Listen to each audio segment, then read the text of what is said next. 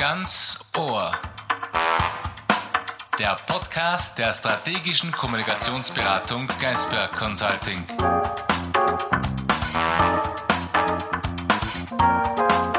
Willkommen bei unserer neuen Ausgabe von Ganz Ohr. Heute diskutieren wir zum Thema Megatrends. Unser externer Gesprächspartner, wenn man so möchte, ist Marcel Aberle. Er ist Teil des Management Boards des Zukunftsinstituts hat einiges über die Zukunft zu berichten, hoffen wir. Und Verena Nowotny, Partnerin von Geisberg Consulting, ist auch dabei. Mein Name ist Thomas Hoemer.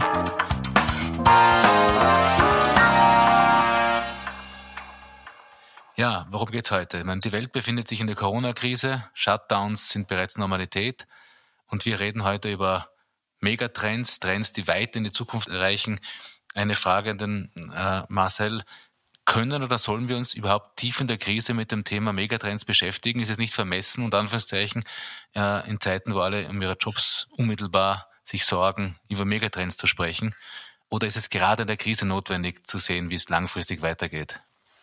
Ja, unbedingt, würde ich sagen. Unbedingt. Ähm, natürlich ist es, äh, im Moment gibt es halt diese große Krise, die uns alle beschäftigt mit, mit Problemen, Risiken, ähm, aber auch ja viele Auflagen, die man erfüllen muss.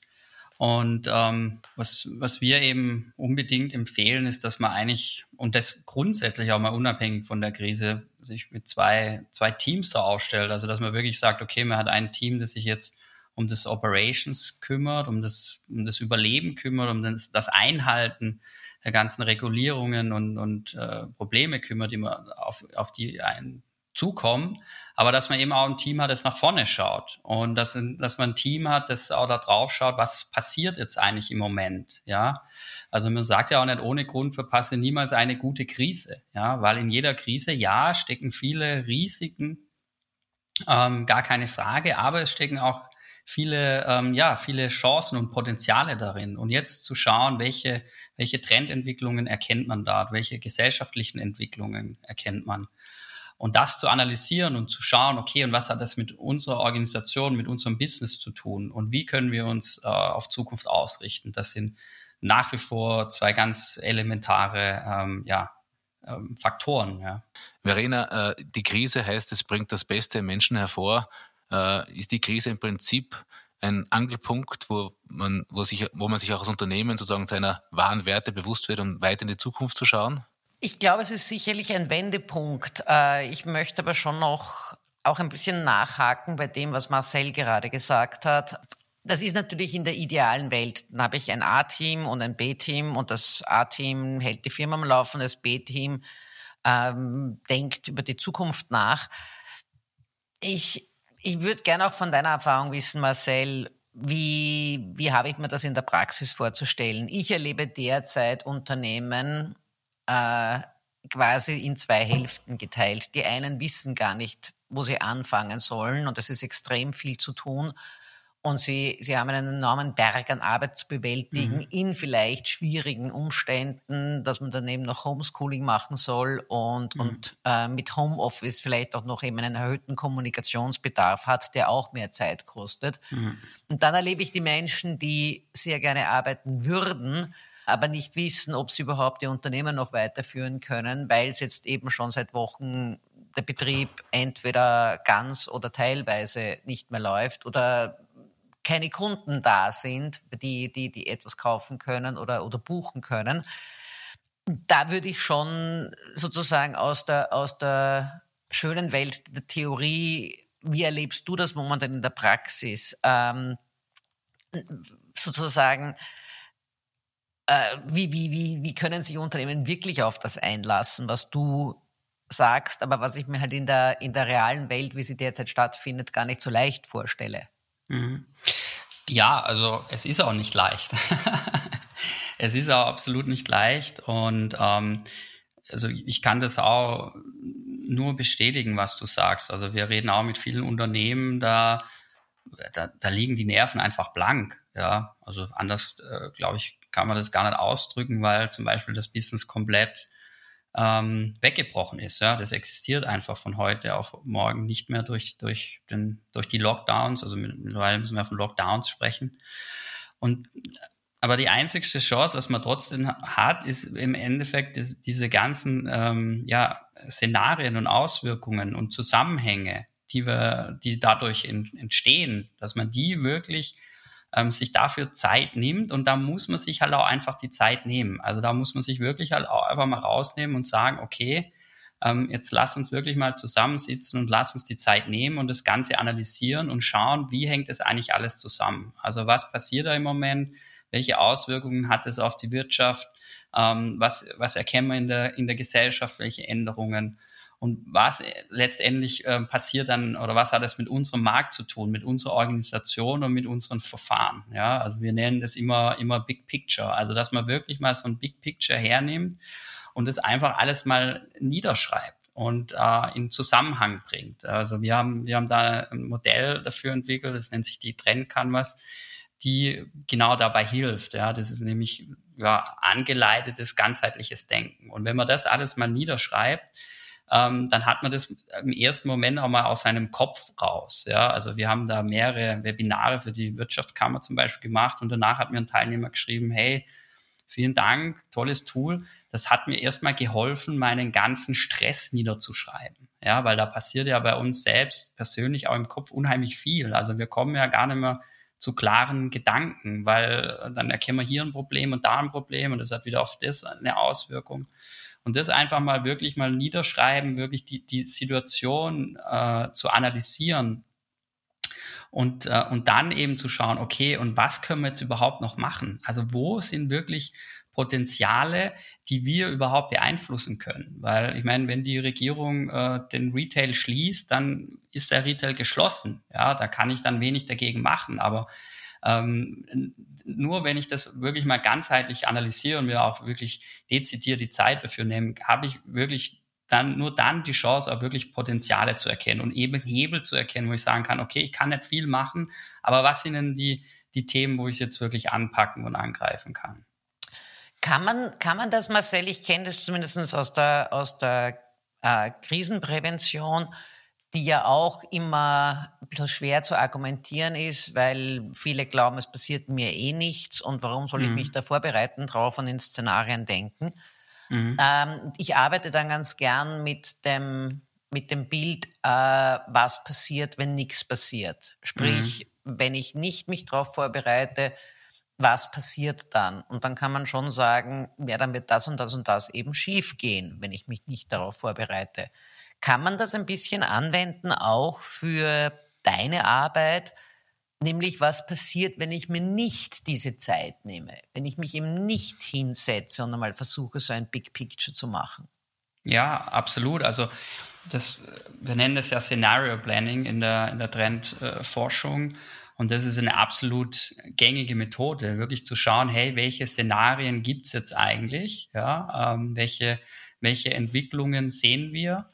Ähm, und wie schätzen wir die ein? Also was hat es dann wieder Auswirkung äh, auf uns und wie, wie sollten wir darauf reagieren? Und man kann natürlich, man kann auch ähm, ähm, das Szenario natürlich hernehmen, okay, und jetzt, was würde passieren, wenn wir gar nichts machen? Ja, und vielleicht, also ich glaube, das wird in wenigsten Fällen der, der, ähm, der Zustand sein, aber vielleicht erkennt man dann, okay, ähm, lass uns jetzt eher mal einfach zurückfahren äh, und auf Sparflamme äh, laufen, die ganze Geschichte, weil wir können halt vielleicht im Moment wirklich gar nichts machen. Das kann ja auch, äh, wenn man sich, sich diese Szenarien dann anschaut und durchspielt, ist es sogar eine mögliche Option, ja, zu sagen, okay, ähm, also wenn wir uns alle möglichen Potenziale und Hebel anschauen, ist eigentlich eher der, der Rückzug vielleicht sogar die beste Möglichkeit. Das hängt natürlich wieder ganz stark auch vom, vom Business ab und wie groß das ist und ob ich mir das erlauben kann überhaupt. Die, die Frage, die sich mir da auch in dem Zusammenhang aufdrängt, Marcel, diese aktuelle Krise, die doch mhm. länger dauern wird und längere Nachwirkungen hat, hat die einen Einfluss auf das, was ihr vor der Krise als Megatrends erkannt habt? Beeinflusst das irgendwie eure große Zukunftsprognose oder ist es im Prinzip nur ein, eine kleine Zacker nach unten und dann geht es weiter wie vorher geplant mhm. oder gesehen? Wie hat sich das bei, äh, ausgewirkt? Mhm. Ja, das hat natürlich schon große Auswirkungen auf die Megatrends. Das muss man ganz klar sagen. Also als das Szenario, also, also als die Krise quasi losging oder wir das quasi auch schon erahnt haben, was da kommen wird, haben wir eben eine sogenannte Szenarioanalyse gemacht, ja, und haben uns angeschaut, okay, was sind, wir haben das in vier Kernszenarien geteilt und haben gesagt, okay, die äh, schwanken zwischen ähm, disconnected und lokal, also immer auf Gesellschaft und Wirtschaft äh, bezogen versus connected und global, ja, und eben die Parameter ähm, optimistisch, also man hat nach wie vor gelingende Beziehungen und eben pessimistische, nicht gelingende Beziehungen. Und da haben wir vier Szenarien herausgearbeitet, sage ich mal, von sehr äh, dystopisch bis ähm, sehr äh, utopisch auch. Ja. Und diese Szenarien haben wir quasi hergenommen und dann wiederum auf die Megatrends gespiegelt und haben geschaut, okay, jetzt nehmen wir mal alle vier Szenarien her. Welche Auswirkungen hatten das wiederum auf die Megatrends? Und was wir da äh, eben erkannt haben, dass sich eigentlich die, diese, die Megatrends, also diese zwölf Megatrends, die wir sehen, äh, in drei Gruppen clustern lassen. Da haben wir einmal erkannt, okay, es gibt so genannt, wir haben die dann genannt, die robusten Megatrends. Das bedeutet, unabhängig von welchem Szenario, also welches Szenario, sage ich mal, in den Lead geht, diese fünf Megatrends, die werden auch in Zukunft eine ganz große Rolle spielen. Ja, das ist die Sicherheit, die Individualisierung, Gesundheit, Konnektivität und Globalisierung. Und dann haben wir erkannt, ein sehr spannendes Cluster, wir haben den dann genannt die treibenden Megatrends. Und das sind die Megatrends, ja, wo man sagen könnte, die stehen so im Moment so ein bisschen im Epizentrum eigentlich der ganzen Krise. Ja, das ist einmal das ganze Thema New Work, ja, mhm. auch die Neoökologie und eben ähm, die Silver Society. Ja, die sind im Moment ganz stark im Fokus und da passiert natürlich auch un unheimlich viel, weil die wirklich im Epizentrum ähm, stecken. Und dann ähm, die letzte, die dritte Kategorie ähm, haben wir genannt, die ambivalenten Megatrends wo es im Moment, wo oder wo es einfach dann entscheidend ist, welche Szenarien oder welches Szenario geht letztendlich in den Lead, ja, weil da haben wir schon sehr ambivalente Entwicklungen gesehen. Also wenn man jetzt das Thema Gender Shift hernimmt, man hat doch gesehen in vielen Szenarien, wenn es dann ähm, ja hart auf hart kommt, ist dann halt doch wieder die Frau, ähm, die sich um die Kinder kümmert, damit der Mann in Ruhe arbeiten kann. Aber auch das Thema Urbanisierung haben wir auch gesehen. Okay, ähm, jeder, also gefühlt jeder, der ähm, raus, auf, also raus aus der Stadt konnte und aufs Land, hat das gemacht während dem Lockdown. Ja. Und natürlich auch das Thema Mobilität. Also die ganzen öffentlichen Verkehrsmittel sind natürlich wahnsinnig stark betroffen. Ja, das ist, da haben wir sehr ähm, spannende Entwicklungen gesehen. Das Fahrrad ist sicher der große, der große Gewinner. Ja, und, und die Öffis im Moment ja leider die großen, die großen Verlierer, ja, weil die Leute natürlich die öffentlichen Verkehrsmittel meiden, weil sie, weil sie auch Angst haben, sich da irgendwie anzustecken. Und das sind eben ähm, Megatrends, wo es, wo es ähm, ja, wo wir, wo man einfach sehen muss, welches Szenario setzt sich durch und was hat es dann wirklich für Auswirkungen auf den jeweiligen Megatrend bei der Mobilität. Da, darf ich da gleich einhaken, Marcel? Äh, weil, weil sozusagen, wenn ich jetzt zum Beispiel euer Tool, die Trend Canvas nehme, mhm. so wie ich es verstanden habe, nehme ich ja sozusagen die großen Entwicklungen und breche es dann wirklich runter. Was heißt das für die Gesellschaft? Was heißt das für meine Kunden? Was heißt das für meine Produkte? Was heißt das für meine Organisation? Dass ich wirklich sozusagen es ganz spezifisch auch auswerte, was es für mich als Unternehmen bedeutet. Und wenn ich zum jetzt bei dein Beispiel nehme Mobilität und ich stelle fest, äh, die Entwicklungen sind jetzt nicht gerade äh, in meine Richtung, ich bin eine Fluglinie, ähm, heißt es dann beispielsweise in letzter Konsequenz, äh, wechsel die Branche oder, oder was, was mache ich, wenn mein Geschäftsgegenstand nicht mehr im Trend liegt? Ja, ja, also Mobilität ist wirklich wahnsinnig spannend. Also wir, wir wissen ja von der spanischen Grippe, ähm, damals hat es ja fünf bis sechs Jahre gedauert, bis die Menschen ähm, die, die öffentlichen Verkehrsmittel, also in dem Fall waren das ja die Züge, ähm, wieder so genutzt haben wie, wie, wie davor. Ja gut, jetzt sind wir heutzutage natürlich viel mobiler und auch viel mehr darauf angewiesen. Also Flugbranche ist unheimlich spannend natürlich ja, ähm, wie sich die entwickeln äh, wird. Und ich weiß nicht, bei der Flugbranche muss man auch allgemein sagen, glaube ich, war auch also ich, ich, ich bin davon überzeugt, dass es nach wie vor äh, Fluglinien geben wird. Ja, also wir brauchen, wir werden auch die, in Zukunft die, äh, äh die Flugzeuge und die Fluglinien brauchen. Ähm, das steht für mich außer Frage. Die, es ist halt immer die Frage, wie viel. Ja, also man merkt ja jetzt schon ähm, bei Aktionen von der Lufthansa, dass sie ihre ganze Flotte reduzieren, ähm, dass da, dass es, dass auch sie davon ausgehen, dass einfach weniger geflogen wird. Ja, man merkt es vor allem im Business-Kontext, ähm, dass die Leute sagen, durch die ganzen digitalen Tools, mit denen sie jetzt besser zurechtkommen, okay, wir werden in Zukunft wirklich weniger fliegen. Ja, aber ähm, jetzt zu sagen, okay, die, die, die, die Branche wird, ähm, die wird kommen, also wird verschwinden, das, das da glaube ich nicht dran. Ja, also die, die, das wird auch in Zukunft in unserem Mobilitätsverhalten ein wichtiger Faktor sein. Aber es wird sich eben ändern. Ja, also ich meine, also wenn ich auf die Flugbranche schaue, dann muss ich sagen, also da gibt es viele Enttäuschungen, ja. Und ich glaube, in vielen Bereichen war es halt auch einfach, war es auch einfach das Ende einer Täuschung. Ja, also dass man irgendwie für 20 Euro dann nach Mallorca äh, fliegt, weil da macht das Party machen am Strand macht es halt noch mehr Spaß wie, in Schweden, äh, wie im, im Schwedenplatz. Ähm, das, das, also so Sachen werden dann halt auch einfach aufgedeckt, wo man merkt, ja, also war das wirklich äh, sinnvoll und, und, und, und war das wirklich auch zukunftsrelevant oder war das wirklich einfach nur Täuschung, dass das überhaupt möglich wird? Ja. Aber Entschuldigung, tun wir das mal fest. Also machen wir ein Gedankenspiel. Wir sind jetzt im Cockpit quasi einer der, des, des Vorstandsbüros von Lufthansa oder einer größeren äh, Flugorganisation und äh, quasi sind jetzt im Beraterstab und könnten den Leuten jetzt sagen, Natürlich können wir jetzt keine Detailpläne machen, aber was sollt ihr jetzt konkret machen mit, mit eurem Tool, das ihr da habt? Was mhm. sollt ihr konkret machen? Sollte der Bulos auf, auf, der, auf Stunde Null stellen, auf der grünen Wiese starten? Oder was, was würden, würdest du empfehlen, was, was machen wir jetzt im Cockpit dieses Lufthansa-Konzerns, der doch, glaube ich, letztens 30.000 Leute entlassen wird, zumindest angekündigt. Äh, was, was wäre zu tun? Wie, wie identifiziere ich die Megatrends, die du vorhin erwähnt hast und was mache ich jetzt, wie setze ich mich drauf?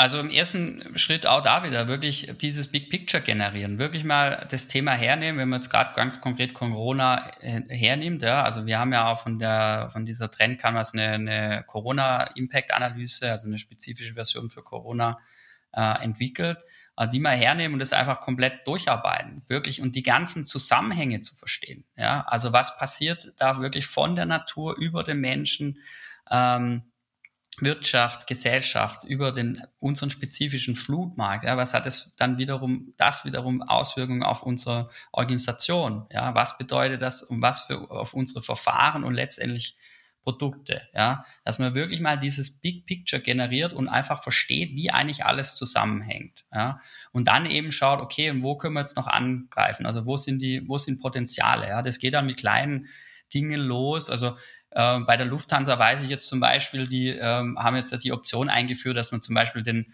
äh, für einen geringen Aufpreis kann man zum Beispiel den, den Platz neben sich ähm, äh, äh, dann auch mitreservieren, ja, um eben dieses, dieses Abstandsgefühl äh, ähm, äh, oder ein Stück weit mehr Sicherheit zu geben. Ja, also das sind dann lauter so Szenarien, ähm, äh, wo man sich das wirklich ganzheitlich anschauen muss und sagen muss, okay, und ähm, dass äh, äh, weniger geflogen wird und ähm, und wie, was hat es letztendlich dann für strategische Konsequenzen für uns? Also wie, was müssen wir dann wie stark reduzieren, beziehungsweise wie können wir aufgrund dieser, dieser neuen Anforderungen, aufgrund dieser Sensibilisierung auch der, der Menschen in Bezug auf die Pandemie, also wenn, die, das wird ja im Kopf nicht von jetzt auf morgen verschwinden, ja, also da wird ja nach wie vor ähm, äh, ein gewisses, ja, also ähm, gewisse Ängste da bleiben. Ja, wie müssen wir die Flugzeuge in Zukunft ausstatten, dass die Leute sich wieder sicher fühlen beim Fliegen? Ja, wie muss der ganze Prozess am Flughafen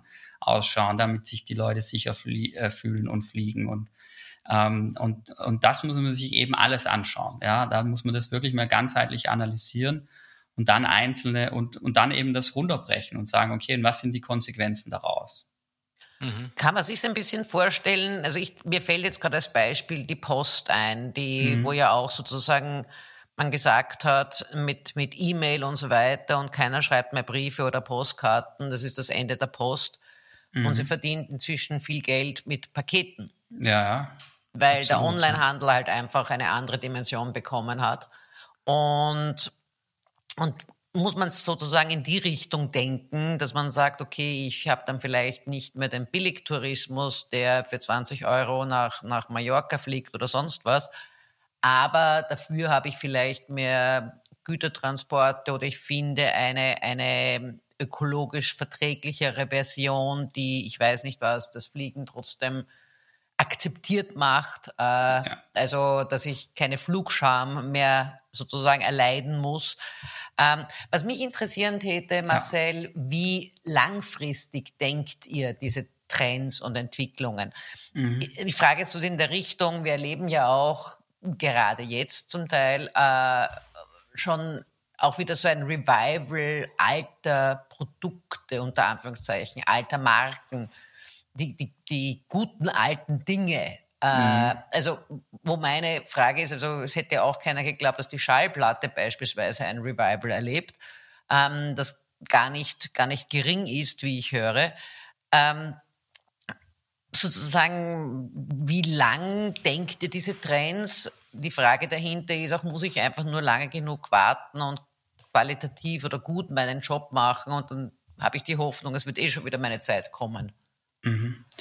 Also vielleicht nochmal ganz kurz, also genau das, was du am Schluss gesagt hast, jetzt zum, zum Postbeispiel, darum, darum geht es. Also wirklich zu schauen, das, da ganzheitlich drauf zu schauen und ähm, zu schauen, was sind die großen Treiber aus der Gesellschaft und Wirtschaft und dann eben diese Analyse durchzuführen.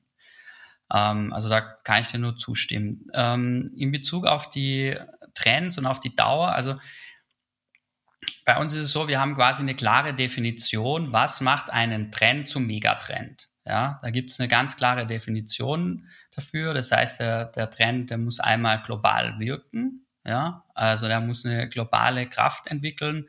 Das muss nicht überall gleich sein. Also wir haben jetzt vorher über Gender Shift gesprochen. Das ist jetzt in Europa zum Beispiel deutlich stärker wie jetzt im asiatischen oder arabischen Raum. Ja, aber er muss global wirken. Er muss ähm, epochal sein. Also er muss eine prognostizierte ähm, Lebensdauer von 50 Jahren haben.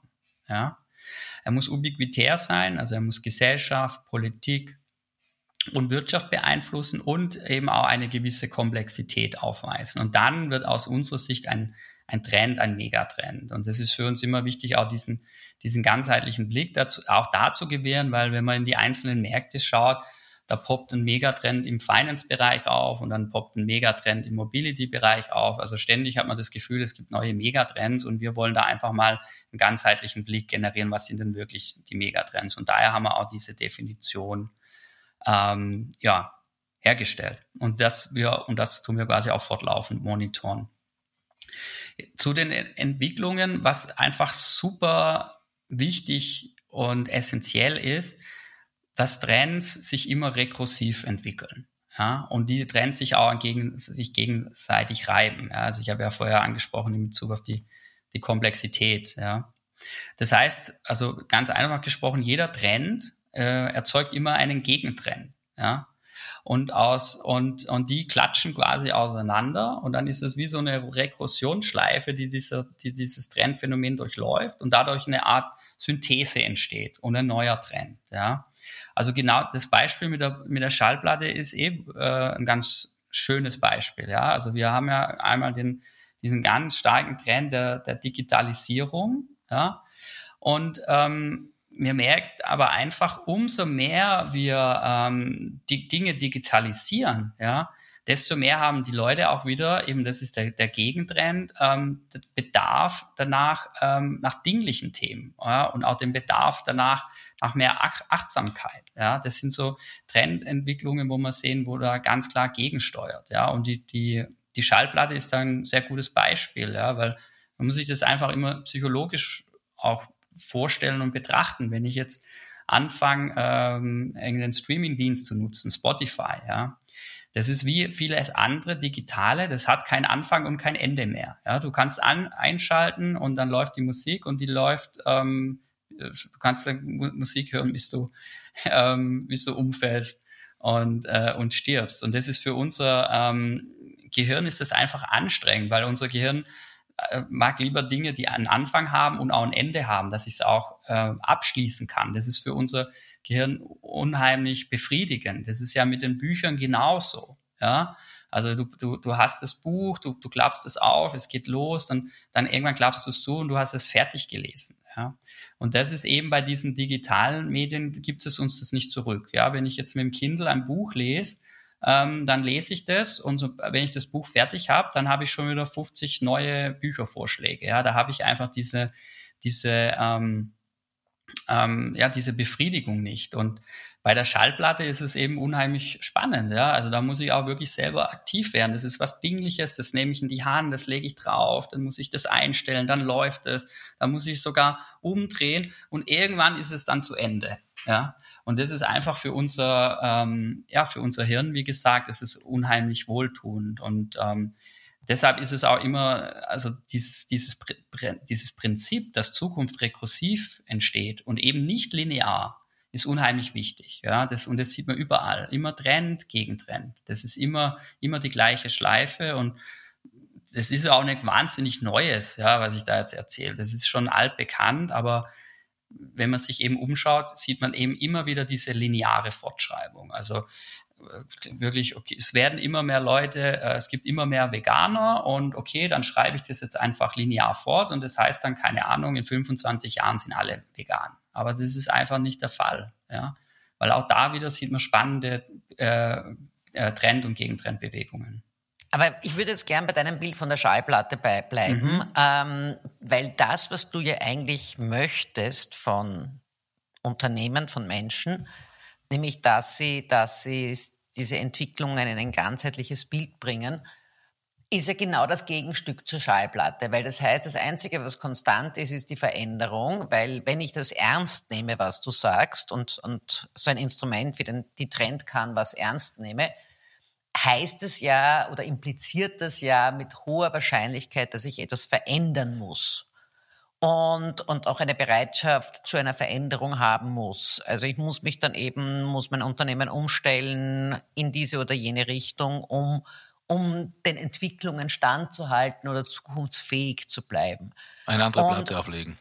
Und, und, sozusagen wieder eine neue Platte auflegen und wieder eine neue Platte auflegen, genau wie du sagst, Thomas. Und, und erklärt das auch ein bisschen, warum da ja oft auch ein Widerstand ist, etwas zu verändern. Mhm. Schau, das, das, das entscheidende Thema, wenn wir mit Unternehmen mit Trends arbeiten, also die, die, die entscheidende Frage ist ja immer, okay, jetzt gibt es da so viele Trends und, und ähm, welche sind jetzt eigentlich relevant für uns und was machen wir damit? Ja, das ist ja eigentlich immer runtergebrochen so das Thema, um was es geht und dann dementsprechend, was müssen wir verändern oder nicht. Und ähm, aus unserer Sicht ähm, macht es überhaupt gar keinen Sinn, ähm, den ganzen Trends auch äh, hinterher zu rennen, ja, weil inzwischen äh, durch die ganze Globalisierung und Beschleunigung hast du so viele Trends, ja, durch die ganze, durch die Individualisierung in der Gesellschaft hast du so viele unterschiedliche gesellschaftliche Ströme, ja, du schaffst es überhaupt nicht, allen hinterher zu rennen. Das ist absolut ähm, fatal und du schaffst es auch nicht, auch gar nicht mehr über, auf jeden Trend jetzt zu, zu reagieren und zu sagen, okay, und jetzt jetzt ist die Schallplatte vorbei und ah, es scheint, da gibt's wieder eine neue Schallplatte, jetzt müssen wir gleich die neue Schallplatte nehmen. Das ist aus unserer Sicht absolut fatal. Das ist ähm, der völlig falsche Ansatz. Für uns, wenn wir mit Unternehmen arbeiten, ist immer total, also gibt es eigentlich drei sogenannte Ankerpunkte, ja, wo wir sagen, hey, was ist denn eigentlich die Identität eines Unternehmens? Also wo kommen die her und für was tun die eigentlich, was sie tun? Ja, ähm, also man könnte auch so ein Stück weit sagen, was ist eigentlich die, die, die DNA eines Unternehmens. Ja? Und dann auch zu schauen, okay, und, und wo wollen wir eigentlich hin als Unternehmen? Also für welche Zukunft wollen wir denn stehen? Ja? Welche Zukunft wollen wir denn ähm, gestalten? Ja? Ähm, weil es, wie gesagt, es gibt ganz viele Zukünfte und es gibt ganz viele Trends. Und dann im dritten Kontext, dann schauen wir auf die Trends und sagen, okay, jetzt wissen wir, wo ihr herkommt, jetzt wissen wir, ähm, was ist eure DNA und wir wissen, ähm, wo ihr auch hin wollt. Und dann können wir auch sagen, okay, und was sind jetzt eigentlich die für euch relevanten Trends? Auf welche Trends müsst ihr aufspringen? Ja, welche, welche Schallplatte müsst ihr denn oder welche Schallplatten müsst ihr denn auflegen? Ja, Ähm, weil ansonsten ähm, verfranze ich mich da einfach zu sehr. Ja? Ich kann nicht immer nur nach draußen schauen und jeden Trend hinterherrennen. Das, das funktioniert nicht mehr. Ich muss immer schauen, wie ist das ein, also wie passt das auch zu meiner Organisation? Ja, wie passt das auch ein Stück weit zu meiner Kultur, ja. Also kann ich die, also ich muss die, den Leuten ja auch eine, und da kommen wir zum Thema Veränderung, ich muss die Leute ja auch mitnehmen, ja, und muss sagen, okay, schauen Sie, wir wollen jetzt von hier nach da. Und das muss ja auch, muss auch zusammenpassen, ja. Weil wenn ich das nicht mache, also ich bin jetzt so ein klassisches Beispiel, ist dieses Kaufhaus Österreich, ja. Ähm, da versucht jetzt die äh, österreichische Regierung, äh, versucht Amazon anzugreifen, ja das ist eine schöne irgendwie äh, Vision. Das passt auch irgendwo äh, zum, zum, zum Kontext, ja, weil Plattformen halt irgendwie in sind. Aber ähm, das passiert, passt überhaupt nicht zur, zur, zur Identität, ja, und zum eigentlichen äh, Tun, ja. Und deshalb wird es auch nicht erfolgreich sein. Ähm, das, das ist von Anfang an ausgeschlossen. Und ähm, sowas sehen wir aber, also ich will auch da gar nicht die, die Regierung äh, so blamen dafür, weil das sehen wir fortlaufend äh, in der Wirtschaft. Ja? Also ich weiß nicht, wie oft ich höre äh, von irgendwelchen CEOs, ja, wir wollen jetzt zur neuen Plattform werden oder wir wollen das neue Prime werden. Ja? Ähm, da, da ist einfach unheimlich viel Wunschdenken dabei. Aber man muss eben auch schauen, was passt denn eigentlich zur Organisation für, und, und ähm, zu was ist die auch imstande. Ja? Also der, der Dirk Becker hat es mal ähm, schön formuliert. Er hat gesagt, profiliert ist eine Strategie der Organisation erst dann, wenn das Wirkliche des Innenraums ja, mit dem Möglichen des Außenraums in Verbindung gesetzt ist. Ja, das muss einfach zusammenpassen. Also was können wir intern leisten, für was wollen wir auch stehen, für was, für was stehen wir, ja, und wie passt es eben zu den Möglichkeiten, also zu diesen ganzen Trends da draußen, zu den ge gesellschaftlichen Entwicklungen. Wo ist es da, ähm, ja, anschlussfähig. Und das muss eben, das, das muss eben klar sein. Und dann kann ich auch wirklich ganz gezielt auf Trends äh, zugehen und sagen, okay, das passt zu uns, den nutzen wir oder ähm, nee, das passt nicht zu uns oder den Trend wollen wir zum Beispiel vielleicht auch gar nicht unterstützen. Verstehe. Das heißt, ihr agiert eigentlich als substanzieller Übersetzer. Übersetzt im Prinzip als Zwischenglied das, wofür das Unternehmen da ist, mit und verbindet das mit einem Trend, sodass ich als Unternehmer nicht den Trend nachlaufe, sondern im besten Fall mitgestalte, ohne sozusagen mich im Vakuum zu befinden, wie das Kaufhaus Österreich, das an Peinlichkeit nicht zu verbieten ist, weil da haben vielleicht ein paar Leute eine gute Idee gehabt, aber sie haben völlig verschätzt, wo sie sind und wohin sie das, diesen Stein, in welchen Teich sie diesen Stein reinwerfen. Also ich glaube, wenn man Absolut, das ja. Ja, kurz schließt mit, unserem, mit unserer Anfangsfrage, in der Krise ist es eben kein Widerspruch, sich damit auseinandersetzen, wo es hingeht, weil das Überleben ja auch kein Selbstzweck ist. Ich überlebe mhm. nicht, um zu überleben, jetzt vielleicht philosophisch gesprochen, sondern ich überlege, um weiter mitgestalten zu können. Und dadurch ist es essentiell auch für Unternehmen, die vielleicht auf ersten Hinblick die Kapazitäten nicht haben, sich mit Zukunftsthemen zu beschäftigen, sich zu fragen, warum gibt es mich und wohin möchte ich? Und da bin ich gleich bei unserem Thema. Also vor allem gerade in Krisen ist es unheimlich wichtig, klar zu wissen, hey, für was stehe ich? Ja, was ist unsere Identität? Und, und ähm, wo wollen wir eigentlich hin? Weil das sind nämlich unheimlich, wie gesagt, nicht nur bei, nicht nur bei Trends, das sind nämlich unheimlich wichtige Ankerpunkte ähm, sondern äh, wie ich nämlich auf Trends reagiere und eben auch auf Krisen. Ja, wenn mir klar ist, für was ich stehen möchte und, und auch wenn mir klar ist, wo ich hin will, dann ist es, dann hilft es mir unheimlich äh, dabei, Entscheidungen zu treffen. Wie gehe ich denn jetzt mit dieser Krise um? Ja, und das sieht man, hat man ja auch viele Beispiele gesehen. Ja, also ähm, viele Unternehmen haben, haben ja die Krise auch wirklich sehr gut genutzt, weil sie halt wirklich eine klare Identität und Vision haben. Und auf Basis der haben sie eben auf diese, äh, auf diese Krise reagiert. Dann gab es andere Beispiele wie, ähm, wie Adidas, die dann nach einer Woche kommen und sagen, so, ähm, wir zahlen jetzt mal keine Mieten mehr. Ja, verzählen aber Jahre, also die Jahre davor immer über Jahr und Community und ähm, wir müssen alle zusammenhalten und so weiter, ja und ähm, haben quasi, sind da ziemlich eingefahren dann damit, weil die, weil die Nutzer dann natürlich sagen, ja, hallo, aber das passt ja eigentlich gar nicht zu dem, was ihr uns bisher erzählt habt. Ja? Das passt ja gar nicht zusammen. Ja? Und deshalb sind diese, diese Ankerpunkte, nicht, die ich besprochen habe von der Identität und von der Vision, nicht nur beim, beim Auswahl von Trends äh, unheimlich wichtig, sondern eben auch beim Umgang mit Krisen.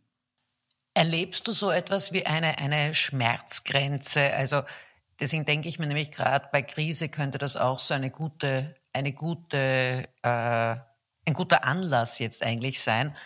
Oft ist es ja so, dass Unternehmen beginnen, sich mit solchen substanziellen Fragen auseinanderzusetzen, wenn schon etwas wehtut. Es gibt weniger mhm. Umsatz, weniger Wachstum und dann schaut man mal so wirklich genau hin, woher kommt das eigentlich.